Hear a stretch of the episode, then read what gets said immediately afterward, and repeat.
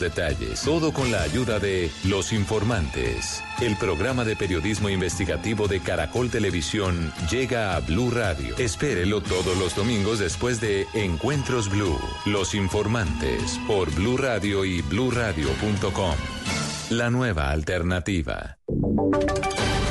Voces y sonidos de Colombia y el mundo en Blue Radio y bluradio.com. Porque la verdad es de todos. 12 en punto en Blue Radio. Es un gusto saludarlos. Bienvenidos a una nueva actualización de las noticias más importantes de Colombia y el mundo. Empezamos hablando del presidente encargado de Venezuela, Juan Guaidó, que a pesar de la prohibición que le había impuesto el régimen de Maduro de salir del país, llegó a Colombia para reunirse con el presidente Iván Duque esta tarde en Casa de Nariño. Juan Guaidó desarrollará una agenda de trabajo aquí en Colombia. Mañana conversará con el secretario de Estado de Estados Unidos, Mike Pompeo. María Camila Castro. El opositor Juan Guaidó desafió una prohibición de salida de Venezuela para reunirse en Colombia con Mike Pompeo, jefe de la diplomacia de Estados Unidos. El reconocido mandatario confirmó su llegada a Colombia, donde también se reunirá hoy en la tarde con el presidente Iván Duque. El mandatario colombiano escribió en su cuenta de Twitter, damos la bienvenida al presidente de Venezuela, Juan Guaidó, a Colombia. Esta tarde sostendremos un encuentro de trabajo. Asimismo, el presidente Juan Guaidó participará este lunes en la cumbre hemisférica de la lucha contra el terrorismo. Por su parte, Juan Guaidó le respondió con un mensaje ya en Colombia, agradecido con el presidente Iván Duque su apoyo a la lucha del pueblo venezolano. Generaremos las condiciones que nos conducirán a la libertad y les aseguro que la vuelta a nuestro país estará llena de buenas noticias. Juan Guaidó se encontrará con Pompeo en Bogotá, donde el secretario de Estado norteamericano inicia este lunes una gira por Latinoamérica y el Caribe. María Camila, gracias. Y es que una vez más el presidente encargado del vecino país cruzó la frontera a través de Cúcuta, precisamente allí en el punto de Cúcuta, el puente internacional Simón Bolívar. Angie Telles conoce los detalles de cómo pasó el líder opositor. Angie. Pues a pesar de que el régimen de Nicolás Maduro le impuso una prohibición a Juan Guaidó para salir de Venezuela, el líder opositor en horas de la madrugada de este domingo cruzó una de las trochas de Cúcuta para posteriormente arribar hacia la ciudad de Bogotá y participar de una cumbre. Juan Carlos Palencia, diputado de la Asamblea del vecino país, ofreció detalles. Presidente Juan Guaidó, en uso de sus atribuciones como presidente encargado de Venezuela y también atendiendo la invitación que le hizo el presidente de Colombia, Iván Duque, pasó la frontera por el departamento norte de Santander, específicamente por Cúcuta, para asistir a la cumbre iberoamericana. Es así que pasará nuevamente la frontera cuantas veces sea necesario porque está comprometido con el rescate de la Venezuela libre que todos necesitamos. Valencia aseguró que el presidente interino estará en Colombia cerca de tres días y en su regreso hacia Venezuela nuevamente pasará por la ciudad de Cúcuta. 12 de la tarde, tres minutos. A esta hora continúa en la Policía Nacional el Consejo de Seguridad liderado por el presidente Iván Duque. Silvia Charri, ¿qué está pasando y cuáles son los temas de la rueda de prensa que sucederán minutos allí en la policía? Desde las 10 de la mañana se mantiene esta reunión en la sede principal de la Policía Nacional en el occidente de la capital del país, encabezada por el presidente Iván Duque. También está el ministro de Defensa Carlos Holmes Trujillo. Lo acompaña también el consejero presidencial para los derechos humanos Francisco Barbosa y también el alto comisionado para la paz Miguel Ceballos. Por supuesto está toda la cúpula de la Policía Nacional. El tema principal es el orden público en el país y en los próximos minutos sí acaban de confirmar que va a hablar el tema el director de la policía, precisamente el general Atiortúa. Los temas principales de esta rueda de prensa será, por supuesto, el incremento de homicidios de líderes sociales en el país, la visita del jefe de la Asamblea Nacional de Venezuela, Juan Guaidó, al país, que se viene a reunir, por supuesto, con el jefe de la diplomacia de Estados Unidos, Mike Pompeo, aquí en Bogotá, y las marchas que se realizarán este 21 de enero.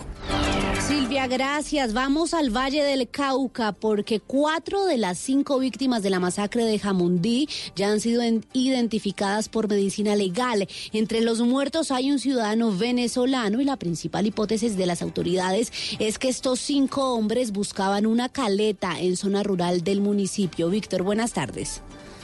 María Camila, buenas tardes. Mire, se trata de Julio Valencia Delgado, Jonathan Segura Quiñones, Henry Bedoya y Diego Fernando Carupe, este último de nacionalidad venezolana. Lo que han dicho las autoridades es que se ha podido determinar que estos hombres adelantaban la búsqueda de una caleta. Se intenta verificar si era oro o dinero lo que buscaban en el corregimiento de Mesetas, en la zona rural de Jamundí. La gobernadora del Valle es Clara Luz Roldán. En el tema y en los hechos ocurridos, pues hay un informe en el que inicialmente las cinco muertes hay como una caleta, un sitio en el que se ve claramente que estaban cavando y que pues hubo un enfrentamiento y hay cinco muertes. Esto ya proceden los organismos competentes a hacer las investigaciones de rigor. Precisamente en todo el corredor del sur del valle que conecta la zona rural de Jamundí con el norte del Cauca y con el río Naya que conduce al Pacífico, hombres del batallón de alta montaña de la tercera brigada hacen fuerte presencia, María Camila. Víctor, y sigo con usted porque las comunidades indígenas del departamento del Cauca están denunciando que hombres armados ingresaron hasta la vivienda de una de sus autoridades en el municipio de Silvia. ¿Hubo reacción de la Guardia Indígena, Víctor? Sí, señora, estamos atentos porque hace pocos minutos el Consejo Regional Indígena del Cauca denunció a través de sus redes sociales que un grupo de hombres armados que se movilizaban en una camioneta de color negro ingresaron hasta la vivienda de Yesid Conda, quien fue gobernador indígena en, el municipio de Silvia. Lo que ha dicho el CRIC es que la Guardia Indígena logró detener a los hombres armados. Es información en desarrollo de la que, por supuesto, continuamos atentos. María Camila. Listo, Víctor, información en desarrollo allí en el departamento de Valle del Cauca y ahora vamos al departamento de Antioquia porque los bomberos de Itagüí y Medellín trabajan a esta hora en el control de un incendio en una fábrica del sur del Valle de Aburrá. ¿Qué está pasando, Valentina? Buenas tardes.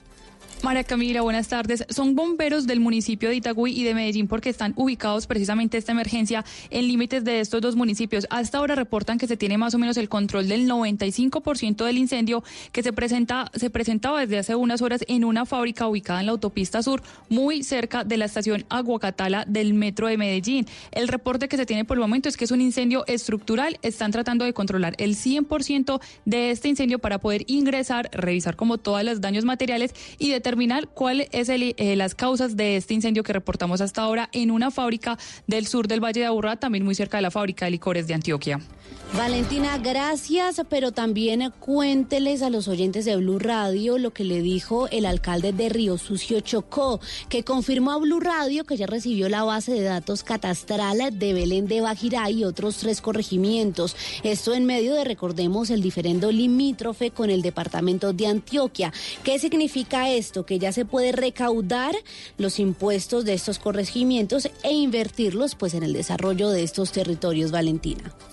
Hola, buenas tardes. Se trata de la información catastral de los corregimientos Belén de Bajirá, Blanquicema, Conde y Nuevo Oriente, que recordemos antes pertenecían a Turbo Antioquia y luego del controversial diferendo limítrofe y la decisión del Instituto Geográfico Agustín Codazzi, se ubicaron en la jurisdicción de Río Sucio, Chocó. El alcalde de este municipio de Río Sucio, Conra Baloyes, contó que la información fue entregada directamente por el instituto luego de ganar una tutela interpuesta contra la gobernación de Antioquia, pues a pesar de la orden de la entidad nacional no habían entregado dichas bases de datos. Después de, de, una tutela que presentamos eh, del municipio de Sucio, también el, el, el, Tribunal de Cundinamarca también ordena que se entregue esta base catastral del municipio de Rosucio. Esto para Rosucio es importante porque empezamos nosotros a recaudar unos recursos que debiéramos de estar los recaudando en estos momentos para realizar inversiones reales en cada uno de esos territorios que estamos recaudando. Nosotros hemos dicho que, que esta vez con base los recursos que están proyectados, ese recaudo durante este año. Vamos a hacer inversiones en cada uno de los corregimientos para que las comunidades puedan tener mejor calidad de vida. El alcalde indicó que aún no se han reunido con representantes de la actual gobernación de Antioquia, pero que esperan hacerlo pronto, en especial con la administración de Turbo y Mutatá, esto para mejorar la relación entre todos los municipios.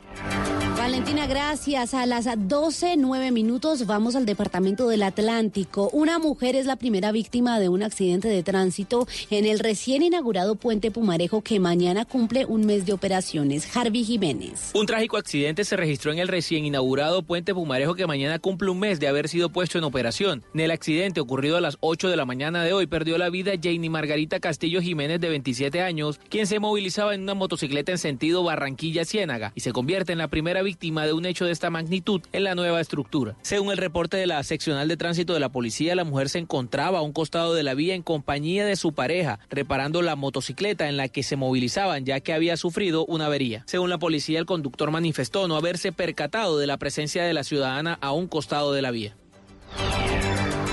Que va corrido de este año, los 19 días del 2020 han muerto 24 niños por infecciones respiratorias y 7 por desnutrición. María Camila Castro. Camila, buenos días. El Instituto Nacional de Salud dio a conocer que se han reportado 24 muertes por infección respiratoria aguda en menores de 5 años. 12 esta semana y 12 corresponden a semanas anteriores. De igual manera, se presentaron 7 muertes en menores de 5 años probablemente asociadas a desnutrición.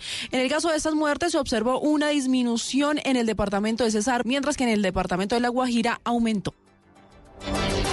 Camila, gracias. 12, 10 minutos. En Mocoa, el conductor de un vehículo que no tenía seguro ni revisión técnico-mecánica fue capturado por atropellar a cinco personas que ya fueron atendidas. El hombre conducía en estado de embriaguez. Jairo Figueroa. A disposición de la fiscalía fue dejado el conductor de un automotor que embistió a varios motociclistas en la vía principal del barrio José Homero de Mocoa. El conductor, además de ir en estado de embriaguez, no contaba con documentos importantes, incluso para el funcionamiento del vehículo. David Troncoso, secretario de Tránsito de esta capital. Un vehículo tipo automóvil arrolla cuatro vehículos tipo motocicletas, donde salen aproximadamente cinco personas heridas, algunos con lesiones eh, permanentes. Resaltar, el vehículo no tenía revisión tecnomecánica, no tenía seguro obligatorio, iba en un presunto licoramiento. Las cinco personas que fueron arrolladas por el vehículo se recuperan en el hospital de Mocoa. El hombre podría perder la licencia y afrontar graves cargos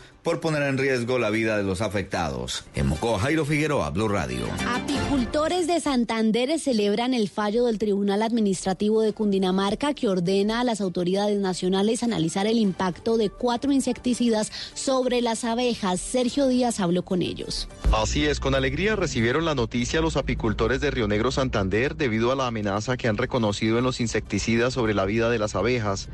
Aseguran que además del buen sabor y poderes curativos que tiene la miel, las abejas tienen un papel importante en el mundo, hasta el punto de que si ellas desaparecen de la tierra, el ser humano también dejaría de existir.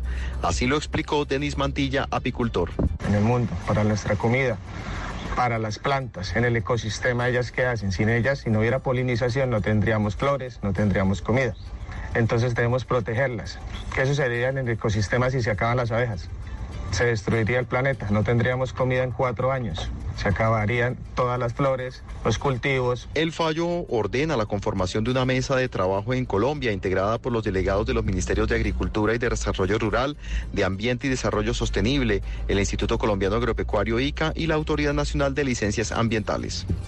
A las 12, 12 minutos vamos con noticias deportivas. Colombia ya piensa en su segundo partido del preolímpico el martes ante Ecuador. Hoy nuevamente la selección sub-23 trabajó en el estadio Mora Mora en Pereira. Allí está el enviado especial de Blue Radio, Sebastián. Buenas tardes. El próximo martes en el estadio Centenario de Armenia desde las 8 y 30 de la noche jugará Colombia su segundo partido del torneo preolímpico y será un duelo de necesitados luego de que Ecuador cayera sorpresivamente en el estreno tres goles por cero ante el equipo chileno. Por eso el profesor Arturo Reyes ya empieza a pensar con sus dirigidos lo que será el duelo en el Estadio Centenario. Vamos a enfocarnos ahora en estos días que quedan en recuperar el grupo y pensar en el próximo partido contra Ecuador. En el fútbol siempre va a haber presión. Estos jugadores no son niños, ya son jugadores que tienen experiencia, que han jugado partidos y lo vamos a sacar adelante con toda seguridad. La segunda fecha de este grupo A del torneo preolímpico nos muestra el martes a las 6 de la tarde Chile ante Venezuela y Colombia ante Ecuador. El que descansa es el equipo argentino. Desde Pereira en el torneo preolímpico Sebastián Vargas, Blue Radio. Más deportes en Blue Radio. Falcao García le dio la victoria al Galatasaray en la Liga de Turquía y el Eider Álvarez volvió a ganar por nocaut en Estados Unidos. El resumen deportivo con Joana Quintero. María Camila, buenas tardes. El Tigre rugió de nuevo y Falcao García fue titular con el Galatasaray que se midió al Denilispor del otro colombiano Hugo Rodallega. La anotación de Falcao fue un remate de pierna izquierda tras un, tras un desmarque en un costado. Es el cuarto gol de Falcao en esta liga de Turquía. Entre tanto, a las 2 y 45 la Juventus de Juan Guillermo Cuadrado se medirá al Parma, esto en la Liga de Italia. Y en Colombia desde las 5 y 30 con transmisión de Blue Radio se jugará el torneo ESPN en la final entre América y Millonarios en el Estadio El Campín. Y cerramos en Nueva York. El peleador colombiano Leider Álvarez ganó por nocaut ante el estadounidense Michael Sears en el séptimo asalto de la pelea por el cinturón continental del Consejo Mundial de Boxeo. El colombiano amplió su récord de 25 peleas ganadas y 13 por la vía del nocaut. Joana, gracias. Son las 12, 14 minutos en Blue Radio. Estas fueron las noticias. Nos volvemos a escuchar a las 2 de la tarde con una nueva actualización de voces y sonidos. Pueden seguirnos en Twitter. Estamos como arroba Blue Radio Co para ampliar la información sobre estas y otras noticias. Quédense con Generaciones Blue. Blue Radio crece y se fortalece con sus emisoras afiliadas en Colombia. Radio Magdalena, 1420 AM en Santa Marta. Radio Panamericana, 1140 AM en Girardó. Radio Catatumbo, 1150 AM en Ocaña. Frecuencia F, 1370 AM en Cúcuta. La Caliente, 1330 AM en San Gil. Blue Radio crece. Blue Radio y bluradio.com. La nueva alternativa. Padres con experiencia, Padres nuevos, hijos únicos, hermanos, abuelos que consienten, nietos que aprenden. Vamos a construir un puente entre generaciones para que las familias crezcan y entre todos podamos cambiar el mundo. Aquí comienza Generaciones Blue, un espacio de Blue Radio con testimonios, guías, expertos e invitados que nos ayudarán a mejorar la vida en familia y las relaciones entre sus miembros. Generaciones Blue. Estamos cambiando el mundo de las familias colombianas por Blue Radio y bluradio.com. La nueva alternativa.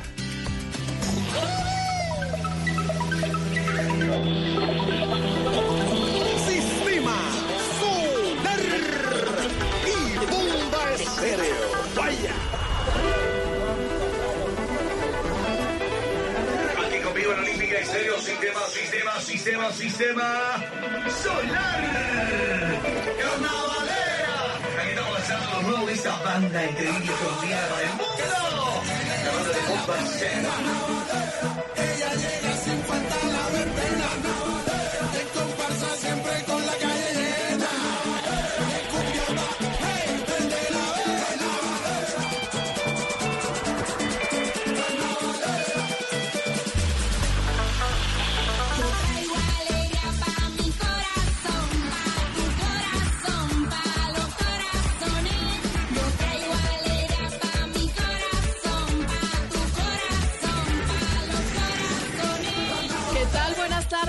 feliz domingo. Los acompañamos como cada ocho días y le di un poquitico de espera a la canción a ver si lo reconocía Eduardo.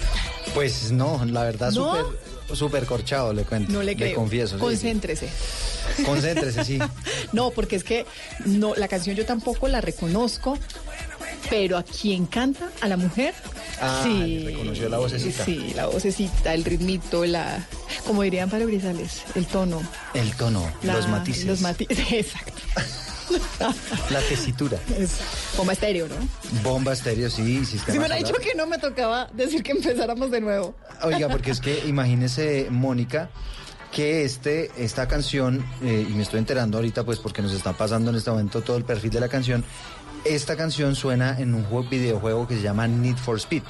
No sabía, tampoco. ¿Usted ha jugado Need for Speed? No, Bueno, un poco de videojuegos, Eh, la Need- verdad. Need for Speed es, una, es un videojuego donde usted compite con autos deportivos, ¿no? En carreteras y en diferentes escenarios. Es un juego que tiene, pues yo no sé cuántos años, lleva muchísimo tiempo en el mercado, pero eh, hace parte, digamos, de, de Need for Speed esta canción y como vamos a hablar de videojuegos y vamos a hablar un poquito de todo lo que está ocurriendo con la influencia que pueden tener en la realidad, pues le traje, le traje o bueno, yo no, Dayani nos trajo esta canción. Pues es una de las canciones y es música para acompañarnos en este contexto. Más adelante, en segundos, les vamos a hablar de de la necesidad de esta conversación. En primera instancia, porque sabemos que es una necesidad del mundo que nos tocó vivir. Desde hace mucho rato estamos hablando de videojuegos, pero sin duda los dispositivos electrónicos a los que tienen acceso nuestros niños cada vez a más temprana edad, pues los tienen también expuestos a una cantidad de herramientas, pero también de videojuegos, del acompañamiento que hay que hacer, del tiempo que gastan en estos dispositivos. Y el contexto nos lo da una noticia que nos impactó bastante y que ocurrió en México. Eso en segundos, otro poco de música y ya les contamos de qué se trata.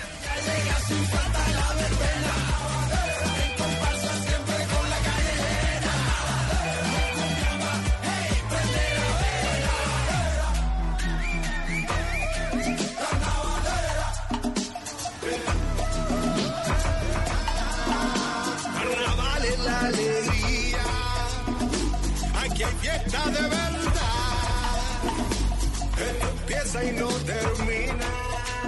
Estás escuchando Generaciones Blue. Bueno, Eduardo, hablemos ahora sí del hecho, del contexto, de la noticia, una noticia impresionante que se conoció en los últimos días y que no nos deja de asombrar, que de nos tiene muy impactados. Tiene impactado aquí a, a los colombianos, pero también a todo el mundo en el planeta. Se trata de José Ángel. Este es un niño de 11 años que el 10 de enero llegó con dos armas de fuego a su escuela que queda en eh, el estado de Coahuila. Esto es en la ciudad de Torreón, en México. El colegio se llama el Colegio Cervantes de Torreón. Y llegó este jovencito, eh, pidió un permiso para ir al baño, estaba en clase. Se cambió de ropa allí en el baño, cogió las armas y mató a la profesora, eh, dejó heridos a otros compañeros, a otros seis para ser más específico, y después se quitó la vida.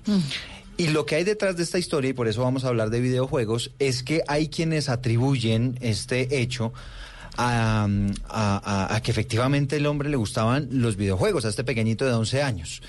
Y uno de sus juegos favoritos era Natural Selection, que es uno de estos juegos de primera persona, donde el objetivo pues es matar monstruos y utilizar armamento y demás, como de muchos de estos hay en el mercado. Pero hay quienes dicen que efectivamente este fue el juego que lo influenció. No se descarta que también le hayan gustado otros juegos que están de moda hoy en día en el mercado, caso Fortnite, que es uno de los que conozco. Ya hablaremos con los expertos sobre este tema. Pero es que además, Mónica, hay un contexto familiar bien, bien delicado. Social además. Exactamente, me metí a indagar un poquito más sobre la vida de este niño y me encontré con que el papá, que también se llama José Ángel, estuvo preso en Estados Unidos. Mm. Tiene antecedentes de narcotráfico, además fue sicario de un grupo de delincuentes y en este momento está prófugo, no se sabe de su paradero. La mamá del niño, hay quienes dicen que murió degollada. Ah. Pero hay otras versiones que dicen que murió por una sobredosis durante una cirugía estética. Todavía no está totalmente claro ese asunto. Hablemos de los abuelos paternos, que en teoría son quienes lo Eran tenían a cargo, los que los estaban cuidando. Hablemos inicialmente de Rebeca, que es la, la mamá del papá. Y dice que no aparece, que no, no tienen registros de ella en este momento. Y de José Ángel, que todos eran José Ángel, ¿no? José Ángel abuelo fue capturado recientemente en las autoridades, era quien estaba a cargo del niño y era el propietario además de las dos armas ilegales que utilizó este que- pequeñito para matar a las profesoras, a, la profesora y herir a sus compañeros. Una de esas armas era de uso exclusivo del ejército mexicano. No. Y además, eh, este abuelo, pues tenía vehículos de lujo, investigado por vínculos también con el narcotráfico. Y lo que se supo además, Mónica, que es aterrador, es que el abuelo sabía que el niño iba a cometer el asesinato. ¿Cómo sabía? Porque resulta que le interceptaron una llamada. Ay, no. Aparentemente está hablando con su hija y su hija le dice, pero tú cómo fuiste a darle esas armas? Y el señor responde, abro comillas, lo siguiente. Él quería hacerlo, no podía detenerlo, fue su voluntad. No, estamos hablando de un niño de 11 años. 11 un niño de años. 11 años. Y esos elementos, Eduardo, todo ese contexto que usted nos da de lo que pasó en México, de esa tragedia, de ese lamentable hecho, pues sin duda es una lectura también de quienes eh, eh, aseguran que ese contexto social y ese conflicto de este pequeñito tiene mucho más que ver con sus reacciones que con la utilización de videojuegos. Sin embargo, la conversación va en torno a esto. Si hay algunas actitudes violentas que se puedan desarrollar con videojuegos o si no tiene nada que ver. Exacto, si, eventualmente esa violencia que, que se ejerce en algunos videojuegos, hay que decir algunos porque no todos Sí. son de, de estas temáticas, también se pueden trasladar a la realidad. Y es que lamentablemente, Mónica, vivimos en un país que en donde tenemos contextos que no son lejanos al contexto verdad. familiar que estaba viviendo este pequeñito, ¿no? Es verdad, es verdad. Nos, nos acompañan en la tarde de hoy Eva Rojas Castro, que es director ejecutivo de Efecto Estudios. Efecto Estudios es una compañía colombiana de videojuegos que se ha convertido en un referente del sector. Eibar, buenas tardes. Ay, muchísimas gracias por la invitación. Gracias por acompañarnos. También está con nosotros Tatiana Guitis. Sí, Guitis. Tatiana Guitis es licenciada en Pedagogía Infantil, es magíster en Pedagogía de la Universidad de La Sabana, docente e investigadora en temas relacionados con los procesos de aprendizaje y enseñanza, las innovaciones educativas, el uso de tecnologías de información, las comunicaciones. Gracias por acompañarnos, Con Tatiana. mucho gusto, gracias a ustedes. La pregunta inicial yo sí se la quisiera hacer a ella, Tatiana.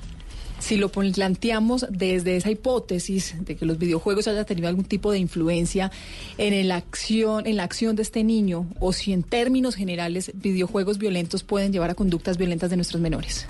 Sí, realmente pues se han hecho varias investigaciones que demuestran que los niños que juegan estos videojuegos violentos, perdón la redundancia, eh, generan acciones que imitan todos los elementos que ven en los videojuegos. Entonces, generalmente imitan esas actuaciones agresivas e- y de violencia que se pueden ver en, en este tipo de actividades y además generan una adicción porque en el cerebro se generan unos neurotransmisores que hacen que los niños no tengan un autocontrol sobre lo que están haciendo.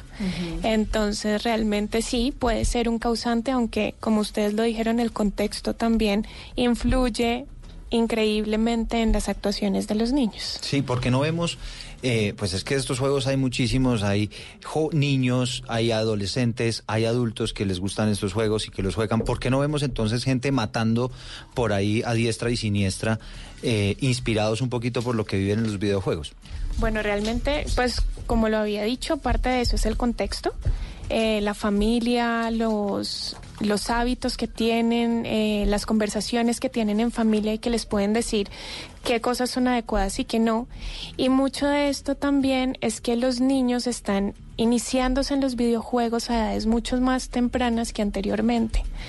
Y adicionalmente los padres en muchas ocasiones por darles gusto no se fijan en la clasificación que tienen los videojuegos y videojuegos que son para adolescentes o niños mayores de 15 años terminan dándoselos a niños de 8 años Claro. porque se los pidieron de Navidad, por ejemplo. Y ahí es donde el control de los papás es clave. Eibar, usted como director de una compañía, director ejecutivo de una compañía que trabaja en esto, en vender este tipo de experiencias, de, de videojuegos, de, de buscar penetrar en el mercado, ¿tienen algún tipo de control y de regulación y de, y de premisa frente al consumo de los menores en este tipo de videojuegos, en los violentos específicamente? Digamos que en el mercado de, de videojuegos eh, todo el protocolo es muy estricto. eh, debemos cumplir eh, a cabalidad todos los filtros de edades que tienen estos juegos, eh, digamos a un nivel de especificidad de, de indicar si hay sangre ficticia o sangre animada. eh, digamos, hay, hay que ser muy específico con qué tipo de, de situaciones pueden ocurrir dentro del juego y basado en esta descripción, eh, cada tienda, eh, mm, digamos, cada tienda de distribución digital o distribución física te da un rating de, de quienes deben tener acceso a ese juego. Esto, digamos, es, es, es muy bien conocido en todo el mundo porque todos los juegos digitales o, o físicos tienen, deben tener una calificación. Hay, digamos, una calificación en Estados Unidos, en Europa, en Japón, eh, que es donde, digamos, lo- los mercados principales y, digamos, se clasifican muy bien esos juegos. Claro, si ustedes pierden el control a la hora de que el usuario no, Claro. no, no- no pueden identificarlo. Exacto, y y pues porque si va un adulto a comprar el juego, así sea para el niño, pues igual se lo venden. Pero mire que esta clasificación es muy fácil de identificar, eh, Mónica. y Yo se lo digo porque mis niños pues ya están también incurriendo en ese mundo de los videojuegos, pero ahí le dice exactamente para qué edades está eh, diseñado el jueguito, ¿no? Entonces, si usted lo va a poner a jugar un juego que es para adultos o que tiene cierto tipo de contenidos, Sí. pues ya digamos usted como papá es como el responsable del tema. Por lo menos que haya un acompañamiento. Pero yo sí quisiera preguntarle, Ibar, si usted comparte esa visión de que efectivamente lo que pasa en lo virtual puede trasladarse a lo real. Claramente, digamos que de nuevo, y, y- y de nuevo insisto en la clasificación, para eso existe la clasificación, es que efectivamente si un niño a muy corta edad está expuesto a ciertas situaciones que no debería estar, digamos, confrontando, claramente va a ocurrir eh, un- una transformación en toda su psiquis, en todo su comportamiento, eh, y, y digamos que esto lo puedo llevar a, a contenido televisivo para adultos, es exactamente igual, o sea, exponer un niño de 3, 5 años a contenido televisivo de adultos, pues todos sabemos, creo que todos podemos percibir en qué, en qué puede terminar eso. Y de la misma manera en un videojuego. Entonces, claramente hay una afectación eh, directa en, en, en, en la psiquis del niño. Sí, el tema de los videojuegos es que se convierten en una realidad. Por eso hablamos también a veces de realidad virtual. Y ahí quisiera, Tatiana, que nos ayude también a, entender un poquito la diferencia entre las políticas de prevención, por ejemplo, con cualquier tipo de arma, de juguete, que también sé que hay quienes dicen armas de juguete no y no en la casa, eh, y, y los videojuegos violentos. ¿Hay alguna clasificación y hay alguna diferencia en, en permitir este tipo de objetos y de juguetes bélicos y de permitir acceso a los videojuegos? Pues realmente sí existe diferencia en parte porque los videojuegos se convierten en una segunda realidad que el niño vivencia cuando utiliza el arma. En cambio con las pues los elementos bélicos que se les dan como juguetes, con lo cual tampoco estoy muy de acuerdo, dependiendo también la edad, aunque no se los daría, eh, ellos hacen un juego simulado y no están viendo directamente lo que está sucediendo como pasa en los videojuegos. En los videojuegos ellos realmente observan qué sucede cuando ellos accionan un arma y eso hace realmente que la acción se convierta en una realidad para ellos. Actualmente, pues en muchos países hay lo que se llama las personas hikikomoro que son aquellas que vivencian los videojuegos como parte de su realidad. Entonces, para ¿Tienen ellos distorsiones? Sí, y para ellos la realidad es el videojuego, no la vida Y real. ahí no importa la edad. No importa Puede la pasar edad. en cualquier Sí, momento. adolescentes, niños, cuando se convierten en personas fanáticas de los videojuegos que no tienen un autocontrol sobre lo que están haciendo. ¿Qué pasa en el caso de los videojuegos que no son estos de primera persona, que usted manipula un arma y que son tan reales, sino, por ejemplo, los de superhéroes? que si bien no hay armas y son un poquitico más controlados, pues claro que hay violencia, porque el superhéroe tiene que luchar contra el malo y toda la cosa. En ese tipo de casos, eh, ¿puede el niño también tornarse más violento si, si participa en este tipo de videojuegos? Sí, pero no tanto. Lo que pasa es que la acción de tener un arma bélica en tus manos hace que se convierta en una realidad. O sea, el ya ponerla algo como, como físico hace que se convierta en una realidad. En cambio que digamos que lo de los superhéroes es, si tú sacas una telaraña con Spider-Man, pues el niño sabe que a él no le va a salir una telaraña del brazo. En cambio, si él tiene un arma, sabe que la puede Pero, disparar. pero, pero hay armas, hay, hay juegos en el que disparan a dinosaurios. Ok, y los sí. dinosaurios no existen. Claro, pero en la clasificación, por ejemplo, cuando se clasifican videojuegos, incluso si estás matando un animal, por ejemplo, O un eso que sube, pasa tanto, ¿no? eso sube el rating. O sea, digamos que otra vez, por eso vuelvo al rating, cre- que creo que es el punto importantísimo de tener en cuenta. Es si ya hay una clasificación donde es estricto que si yo estoy matando un animal, por ejemplo, que pareciera algo que no, no puede afectar, eso tiene un rating de 15 años. Y ya ahí es, es clarísimo el mensaje de, oye, no, eh, un niño de tres años no debería acceder a matar un animal, que Sí. para no ir tan lejos. Y cuando las víctimas no son animales y no son humanos, por ejemplo, estos juegos de guerra donde usted está matando a otros seres de humanos, ahí la clasificación es superior. 18 años. Entonces estamos hablando cuando son animales. Digamos, cuando hay Sí. una, cuando hay muerte, y, si- indiferentemente de que, quién muere, eh, sube inmediatamente a 13 años. A 13 años. Si sí. es cartoony, no hay sangre, ¿Qué es cartoony? no hay, car- eh, digamos, son Video- muñecos superhéroes. ficticios que pueden ser superhéroes, pueden ser eh, Eh, un- una animación 2D, Un juego puede de ser Spider-Man, aliens, un juego de ejemplo. Spider-Man, pero no hay una muerte, digamos, explícita, sube a 13 años. Si ya no, hay una, pero me había dicho muerte 13. O- Ajá, o- 13. por eso, Digamos, 13. Si hay 13 muerte. cuando, Si hay cuando muerte. son como estas estas muertes eh, cómicas, cuando son muertes que uno dice, ok, o no, que el no pasa señor nada. se quedó tirado ahí, pero no Exacto. sale sangre. ni nada. Exacto, sí. es 13 años. Sí. Pero ya cuando hay una muerte muy explícita eh, de tu Mortal Kombat, que, Sí. que es profundamente explícito, ya sube a 18 años. Mortal Kombat es un juego de pelea. Es Ese un sí- juego de sí pelea. sé, Ese sí sé, ese sí sé. Quiero ver estos referentes de edad para que los analicemos con Tatiana. Cuando hay muerte, el- la edad, eh, 13 años. Bueno, yo creo que eso parte también de los procesos psicológicos que Sí. ya tienen formados los niños. Uno de ellos es el autocontrol y otro es el discernimiento entre la imaginación y la realidad. ¿Para usted la edad está bien? Yo los aumentaría ¿A- mucho a- más. a cuánto, Yo más diría que menos? 15 años sería ¿La mínima? adecuado, la mínima, pero en ese en y ese cuando hay, caso. explí- cuando hay casos explícitos. Lo que pasa es que ya se trata de mayoría de edad, que se supone a los 18 años una persona ya es coherente y sabe qué se Sí, debe pero en hacer y Estados qué no. Unidos hay, hay- Sí, hay hay cosas que no se pueden hacer desde el- hasta los 21, Hasta los por 21. ejemplo. Exacto. Y en Estados Unidos también vemos tiroteos, pues imagínense cuántos tiroteos puede haber al año en Estados Unidos. Ujú. Y lamentablemente muchos de esos tiroteos terminan también relacionados con los videojuegos. Pero por ejemplo, en ese orden de ideas, doctora, entonces también llevarlos a ver una película de Spider-Man o de, de cualquier animado, de Batman, de Superman, no tengo ni idea. Entonces, en ese tipo de casos también los niños podrían tener algún tipo de influencia. ¿Cuál es la diferencia entre el videojuego, por ejemplo, y la película? Tienen influencia, pero realmente lo que cambia es la acción, porque es que en la película tú eres un observador pasivo. En cambio, en el videojuego tú actúas realmente lo que está pasando. Por medio del movimiento de botones o incluso si tienes los elementos con una pistola, que es Claro. para el videojuego, pero es una pistola. Claro, es que cuando tú eres el realizador de la acción, tiene, tiene unas implicaciones distintas. Hablemos de controles parentales, porque existen y son importantes. ¿Cómo funcionan en Colombia, Eibar?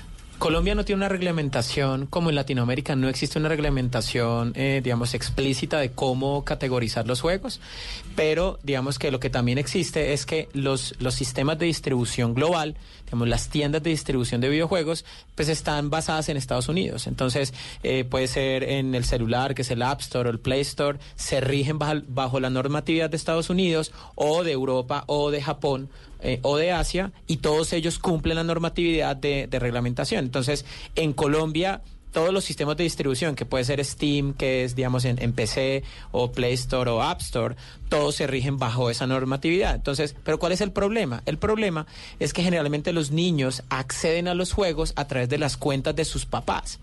Y ahí es donde arranca el problema. Por ejemplo, un niño no debería tener acceso a Facebook sino después de los 13 años.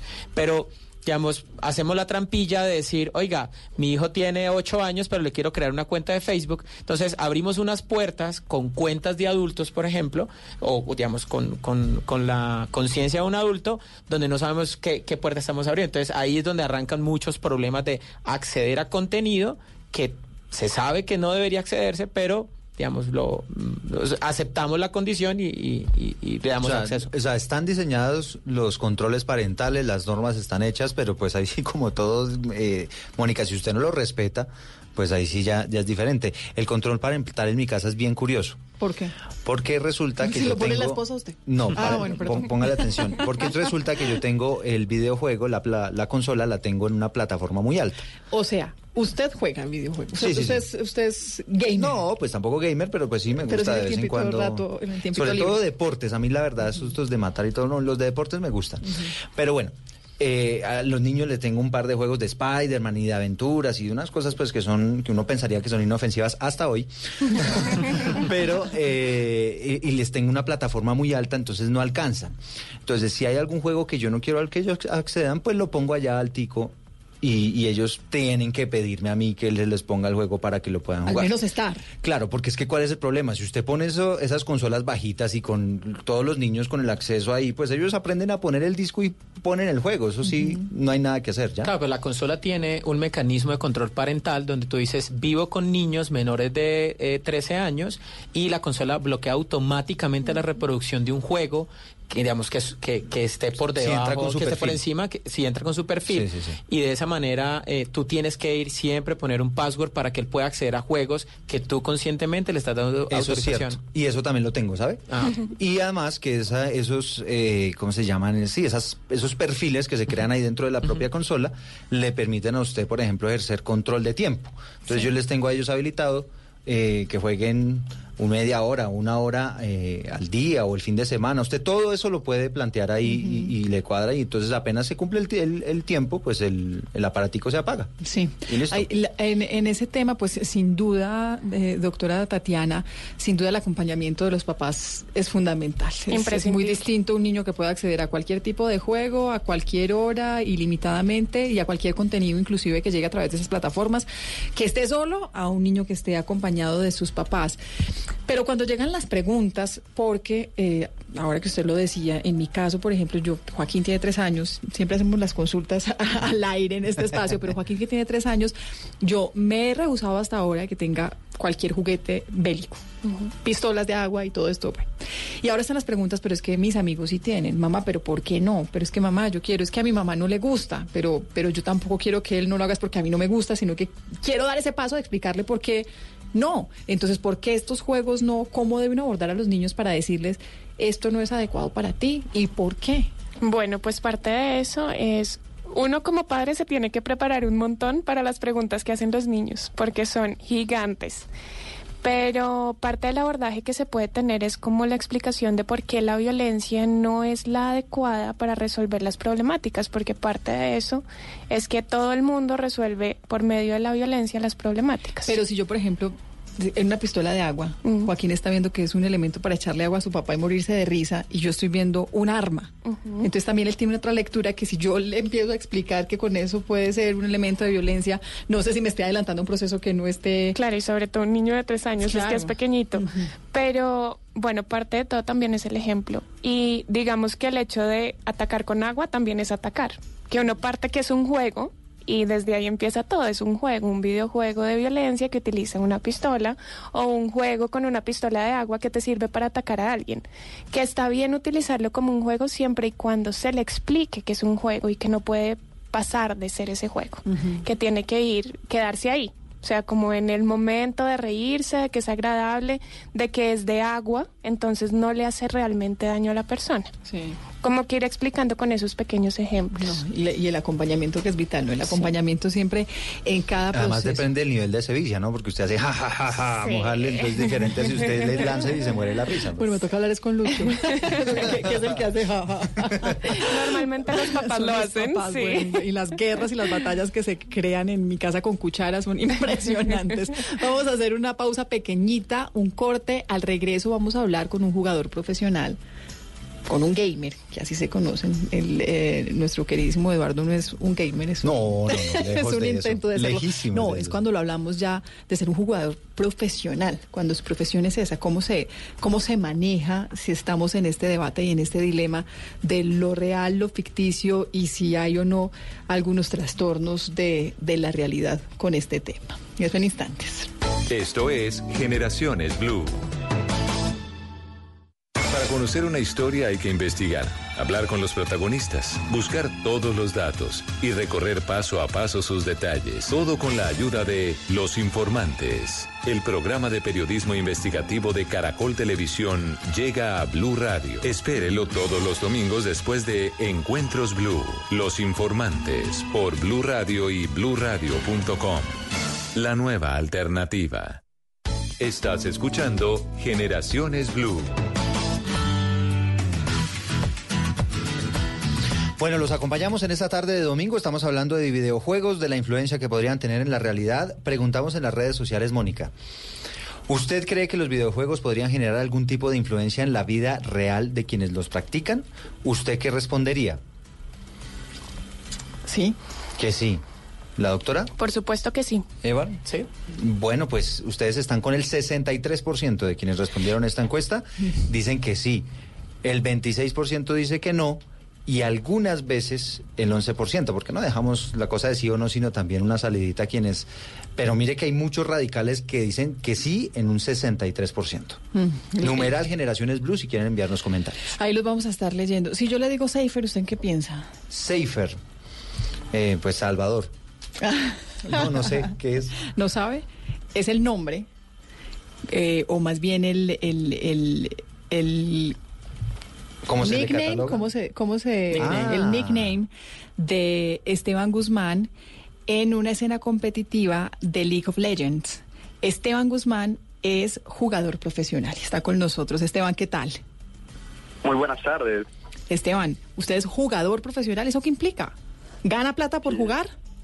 Es correcto. Bueno, técnicamente es pasar eh, esa barrera entre jugar, divertirse, tomarlo como un hobby y llevarlo a una carrera, a un profesionalismo, al sustento de la vida, al crecimiento como persona y como profesional.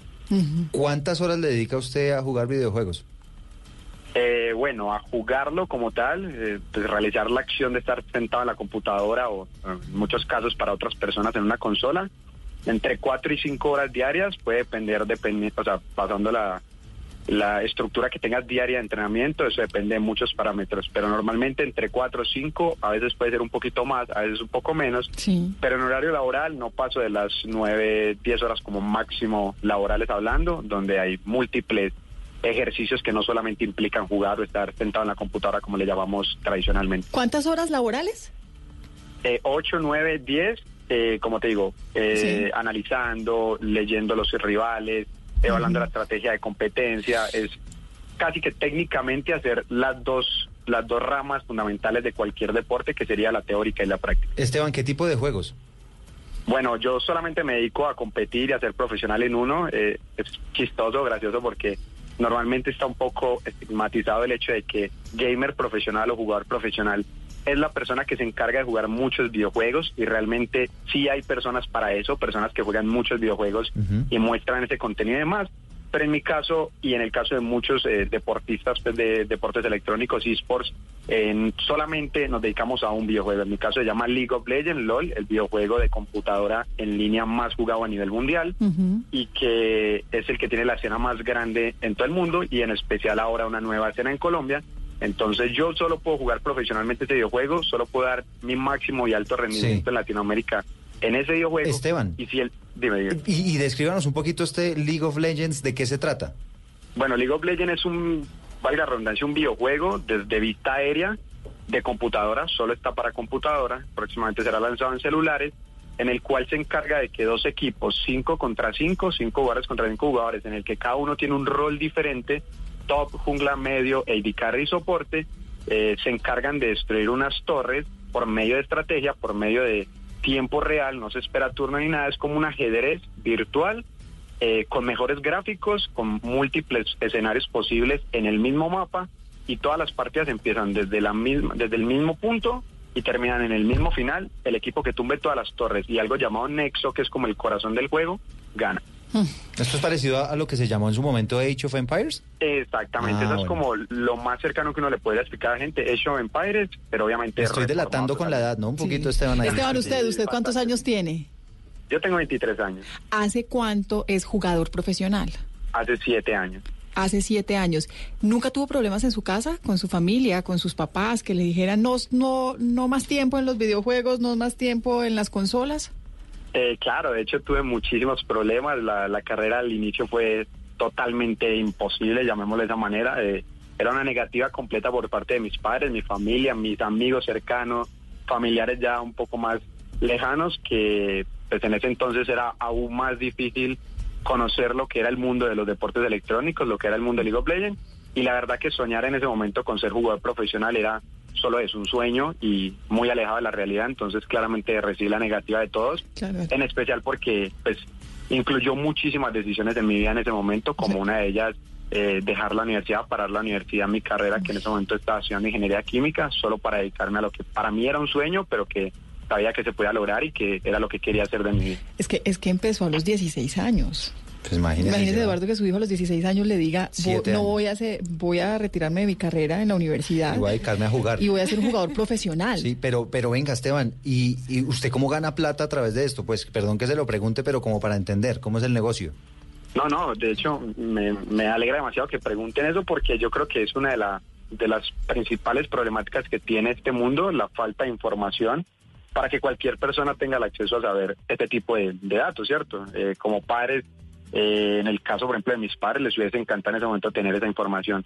Eso no es que generemos dinero, digámoslo así, un día X cantidad, el otro día Y, no. Realmente ya cuando llegas a un ámbito profesional, eh, hay ligas profesionales, como es el caso de Colombia en este momento, que es el proyecto nuevo del año pasado que está muy fuerte, se llama Golden League. En Latinoamérica hay uno que se llama Liga Latinoamérica, eh, que es LLA, que está constituida en México el año pasado en Chile, la cual competió durante cinco años. Y hay contratos laborales, son empresas y organizaciones completamente legales y constituidas en dichos países. Es literalmente como si fuese una liga de fútbol, la que conocemos en Colombia tradicionalmente durante toda la vida, eh, pero de eSport, de, de League of Legends en este caso, de solo ese juego, y cumplimos con todo lo reglamentario legal y profesional. Y salarios obviamente tenemos porque pues, es, es una norma, digamos. Mejor dicho, ustedes, ustedes tienen un- una ganancia fija y una ganancia extra de acuerdo a cómo les vaya yendo en la liga.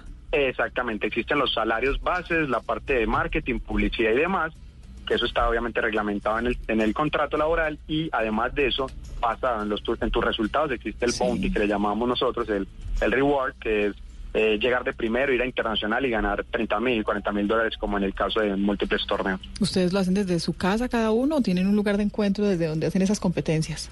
Eh, cuando se compite en la máxima liga, que es la LLA que les mencionaba en Latinoamérica, es presencial. Eh, vivimos, o sea, nos desplazamos durante siete, bueno, ya aproximadamente cinco años viví en el exterior, en países como México, Chile, Argentina, eh, y ahora estoy de nuevo en Colombia. Entonces nos desplazamos a esos países para poder vivir en las concentraciones que le llamamos Gaming House, que es donde están todos los jugadores, todo el plantel deportivo, staff, psicólogo deportivo, nutricionista, etcétera. Sí. Y cada día de competencia nos desplazamos a las instalaciones de competencia como si fuera a ir al partido de fútbol el domingo. Eh, en el caso de Colombia se juega por ahora de manera virtual, pero la intención es empujar para que el desarrollo llegue a que pronto podamos competir de la misma manera. Venga, Esteban, ¿cuánto dura un partido de estos de League of Legends? El promedio está entre, o sea, dependiendo del sistema de meta, meta le llamamos a, el juego va cambiando cada día, entonces a veces hay unos personajes más fuertes que otros, pero normalmente el promedio están como entre 30 minutos de juego hasta 48, 50, puede durar 60, puede durar 70, puede durar 20, dependiendo de qué tan fuerte sea la paliza que le dé un equipo a otro o qué tan sea fuerte la resistencia que tenga el rival, entonces de eso depende. Pero son partidas largas normalmente. Usted pertenece al equipo eSports Team. ¿Cuántos Sí, son? Al Onoda Esports Team, ese es el equipo que pertenezco actualmente y represento en Colombia. Sí. ¿Cuántos que me preguntas? ¿Cuántas personas son? ¿Cuán- ¿Cuántas, ¿Cuántos pertenecen a este equipo? Bueno, somos cinco jugadores, eh, tenemos manager, tenemos coach que es de Costa Rica, tenemos suplente, tenemos streamer y personas que se encargan de, de la parte de, de transmisiones en vivo y multimedia, tenemos toda una empresa detrás llamada Fire Esports que está constituida en la ciudad de Bogotá, la cual se encarga de toda la parte de diseño y de marketing branding de la marca como tal, y tenemos también eh, psicólogo deportivo, analista, data entry que se encarga de todos los datos. Oiga, Esteban, ¿y quién ve estos partidos? O sea, ¿por qué es tan atractivo y por qué genera ganancias? Bueno, es tan atractivo porque desde hace ya unos años la ola de los esports, digamos que se comió la generación. Es una generación nueva que normalmente está oscilando entre la edad de los ahora actualmente menores tipo 14, 13, 12, eh, hasta casi 30, 35, 40 años. Eh, normalmente son pelados entre los 20 y 30, que son universitarios, estudiantes normal, que conocen los videojuegos y se dan cuenta que atrás de solamente ese hobby está toda esta escena y se vuelven hinchas, fans, fanaticada, donde llenamos estadios, donde el mundial es una No, cosa de no, no, locos no. gigante. No, es- esto todo es una cosa de locos. Para irnos despidiendo, Esteban, ¿qué le dicen hoy sus papás? Bueno, mis papás al día de hoy eh, son mis fan número uno, principalmente mi papá, no se pierden una partida, no se pierden una entrevista, eh, se conocen ya el juego, la competencia y a pesar de al principio haber sido totalmente lo contrario, hoy por hoy conocen lo que es esta carrera, esta profesión y que realmente se puede vivir de ello haciéndolo de la mejor manera, con el mejor profesionalismo y ética moral. ¿Y sus papás juegan con usted o les, les ha enseñado o no? No, realmente no, no llegan al punto de jugarlo. Realmente es un juego demasiado complejo y requiere mucho tiempo. Pero te podría decir que para mí uno de los triunfos más grandes fue lograr que durante 49, 50 años mi papá nunca tocó un dispositivo tecnológico para aprender. Siempre le sacaba el, el, el- el cuerpo. Decía, no, no, no voy a-". Ni siquiera tuvo celular entonces entonces. Y ya alrededor de 4 o 5 años que vengo compitiendo y que viene siendo el fan número uno ahí, hoy por hoy maneja la computadora solo para ver mis partidas, solo sabe cómo entrar a ver mis partidas y cada día quiere aprender más de lo que es la tecnología, que realmente es un mundo bien manejado para mí muy, muy bueno, muy disponible y con un aprendizaje increíble. Si usted, si usted hoy tuviera un hijo, ¿quisiera que fuera un gamer? Eh, realmente, si hoy por hoy tuviera un hijo, yo le daría la posibilidad de que escogiera lo que él quisiera. Le daría todas las herramientas para que crezca con el discernimiento de darte cuenta qué es lo que realmente quiere para su vida, que haga lo que, lo que le haga feliz, no lo que realmente ni los papás, ni la familia, ni la sociedad le inculque, sino lo que él realmente vaya a disfrutar. Y si una de esas es ser profesional o ser gamer, eh, va a tener todo el apoyo, todo el conocimiento y como siempre lo he dicho, yo creo que el eSport es un mundo aún más grande que posiblemente los deportes tradicionales en cuanto a información y proceso de crecimiento, pero hay que darles todas las herramientas para que no solamente generaciones pasadas, sino las nuevas entiendan de qué se trata. Oiga, Esteban, usted tiene 23 años, un- una persona muy joven. Me siento hablando con un señor de 40. Sí, sí, pero, pero usted, usted se ve en unos años jugando todavía esto, es decir, que se convierta en su actividad toda la vida. No, eso es lo bonito de este mundo y es que eh, muchas de las profesiones como que te limitan a ser un solo jugador, realmente ser jugador. eh, para nadie es un secreto que som- somos muy pocos lo que, los que logramos pues, dedicarnos a eso, hacerlo de nosotros la vida y el profesión, la profesión, pero realmente eh, como en muchos deportes esto también tiene toda la gama de lo que es pasar de ser jugador cuando ya el nivel individual, cuando ya la edad, porque la edad también tiene un peso en, en tu rendimiento, cuando los pelados más Ah, Eso es como en el fútbol, llegan- o sea, usted a los Exactamente. 35, ¿Y cuál 40 es su ya- edad de retiro?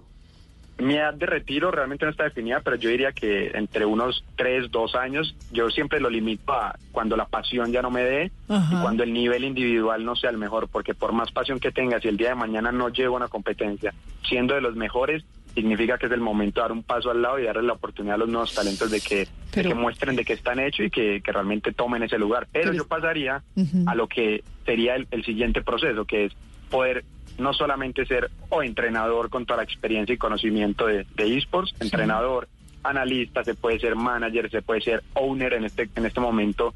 eh, yo soy cofundador de lo que es el equipo que represento, Onoda Esports Team, y nuestro plan de branding y mer- de mercadeo es demasiado fuerte. Queremos que sea una empresa y una organización de esports muy fuerte, en especial en Colombia, que falta demasiado de eso, demasiada información.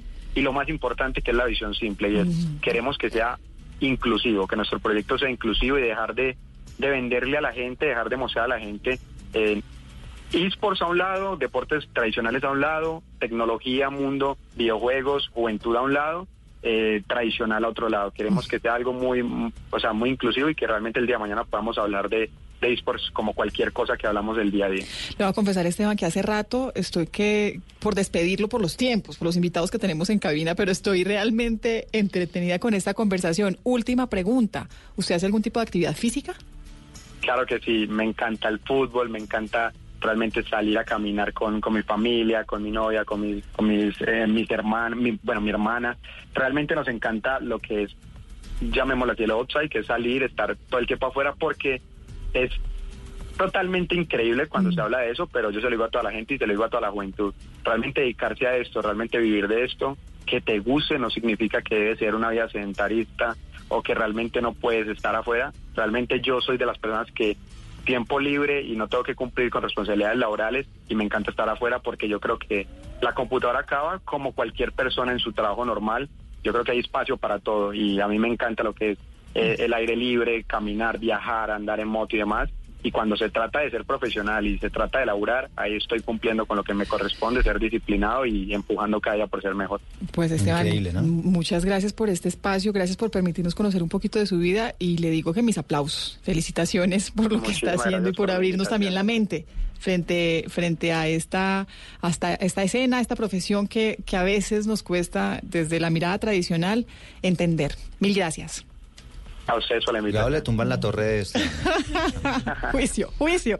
Gracias, Esteban. Yo no sé si la pregunta que voy a hacer eh, sea, sea un poco ridícula, pero es que me asombra mucho hablar con Esteban y sentirle tanta madurez. Tiene 23 años, pero él nos contaba que es que pasa mucho tiempo estudiando, analizando, y yo no sé si Y- los y- videojuegos creando tenga que ver con esto, además, con desarrollar habilidades mentales. ¿Tendrá que ver con eso, Tatiana? ¿Sí? Sí. ¿Ustedes están de acuerdo con eso? Pues es que la verdad Esteban la tiene clara y Pero es que Esteban, es- de verdad me Sí. siento hablando con un, con un adulto, pues sí, con un profesional, pero ya, pues tanto que está hablando de dos años, en dos años se va No, a pues, retirar. claro, la- el oyente cuando dice no vamos a conversar con un gamer seguramente se imaginó el más, más infantil, sin, lejos de imaginarse todo el claro. emporio empresarial que hay detrás. Y con la madurez y la capacidad de respuesta, las palabras que usa, o sea, es es una persona que definitivamente tiene relaciones sociales, que, que se ha capacitado, que estudia y que le presenta unas habilidades sociales que de verdad uno no creería que se encuentra en un jugador. Y hay otra cosa, y es que si se fijan, él habló de que tenían un psicólogo deportivo. O sea, realmente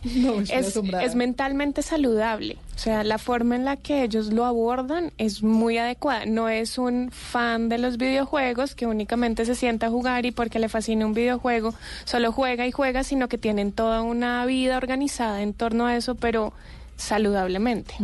Sí, claro, y y digamos que el- yo, digamos, fui un buen tiempo antes de tener una compañía de desarrollo de videojuegos, pues jugué videojuegos y, y convertí ese sueño de hacer videojuegos, de jugar videojuegos en hacer videojuegos hace 20 años y desde hace 20 años tengo una compañía que emplea a 42 personas, todos juegan videojuegos y todos tienen unas vidas muy sanas, tienen novias, tienen familias, digamos, núcleos familiares muy fuertes, solo tienen mamá, Sí, pues. sí, sí. Y, y claramente no hemos tenido en los 20 años que he contratado, no sé, 300 personas que han pasado por mi estudio, no hemos tenido la primera persona que tenga un síndrome por jugar videojuegos y trabajar en videojuegos y, termina en una situación, digamos, catastrófica, jamás. O sea, o sea, Eibar, que no es tan frecuente como uno creería que las personas que, que, que pasan tiempo en videojuegos generen adicción. Era, era lo, lo- lo- claro, definitivamente, otra vez, todos los procesos adictivos, y creo que la psicóloga puede ser mejor que, que puede decir mejor la explicación que voy a dar, pero es todo depende del acceso. Cuando usted da acceso sin control a cualquier cosa, al alcohol, a las drogas, pues evidentemente usted va a tener un problema. Pero digamos, en mi experiencia, y yo creo que para ir un poquitico más lejos, Japón, que es un país que tiene una comunidad de jugadores muy grande, es, un- es sí, diría yo el cuarto mercado más grande en consumo de videojuegos, pues problemas de tiroteos creo que no existen, creo que no existen.